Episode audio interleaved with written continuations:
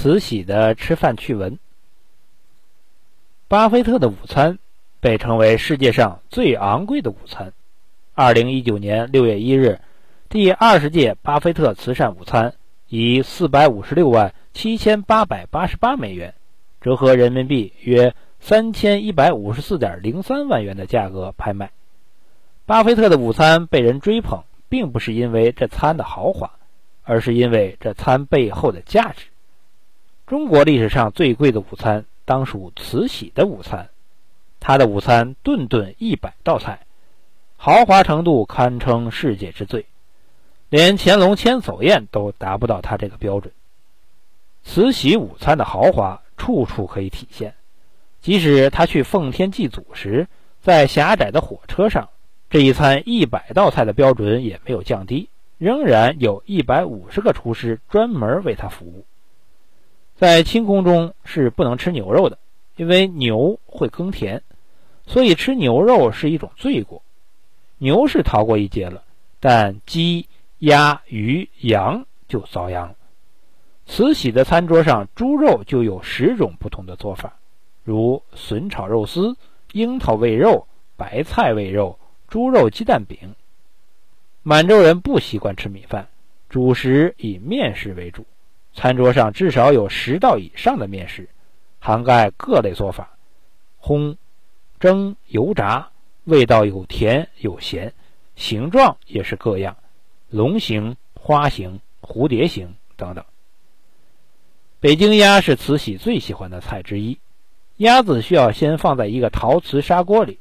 用密封的蒸锅蒸三天，这样蒸出来的鸭子，即使不会用筷子的人也能轻易夹下一块来。慈禧的厨师每人只负责两道菜，这就不难理解为何他们对自己的专业掌握得如此熟练。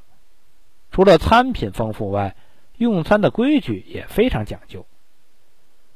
慈禧用餐并不是谁都可以陪她一起吃的，平时都是她一人独吃，除了她特别恩赐，即使是皇后也没有资格陪她一起吃，而且在吃的时候还得站着。不能坐，这是清朝吃饭的规矩，而这一规矩在《延禧攻略》中也被拍了出来。一次，魏璎珞去皇帝那吃饭，直接坐下了，当时乾隆就让他站起来，说：“没规矩，侍膳必须站着，即使皇后也是站着吃的。”当然，这个规矩没能管住怼天怼地的魏璎珞，但这个规矩却能管住清宫中所有的后妃。即使慈禧也没能例外。慈禧一顿一百多道菜，而且道道是精品，每次不过三，吃肯定是吃，但也并不是她一个人吃。慈禧用餐完毕后，接下来就是皇后、女官们用餐。这时，即使慈禧已经离席了，他们也不能坐着，都是站着围着桌子吃，吃的时候都静悄悄的，不能发出一点声音。一九零三年，美国大使康洛夫人曾向慈禧推荐一位油画家，希望为慈禧画一幅画，拿到圣路易展会上，让美国人也能一睹这东方统治者的风采。慈禧对这个提议很高兴，尽管在当时只有人死了才画像，但一想到自己能作为东方杠把子出现在美国人民面前，他便欣然答应。而这位来替他作画的画家就是密斯卡尔。密斯卡尔在给慈禧画画期间，曾被慈禧邀请过一次晚餐。根据《德龄公主清宫二年》记载，当时他作为太后的翻译也参与了这次晚宴。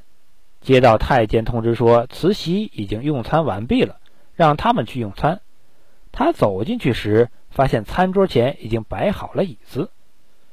这个情形令他十分吃惊，这是以前从来没有过的情形。除了太后，大家平时都是站着吃饭，就是皇后也没有资格坐。当时在一旁的隆裕皇后也感到很好奇，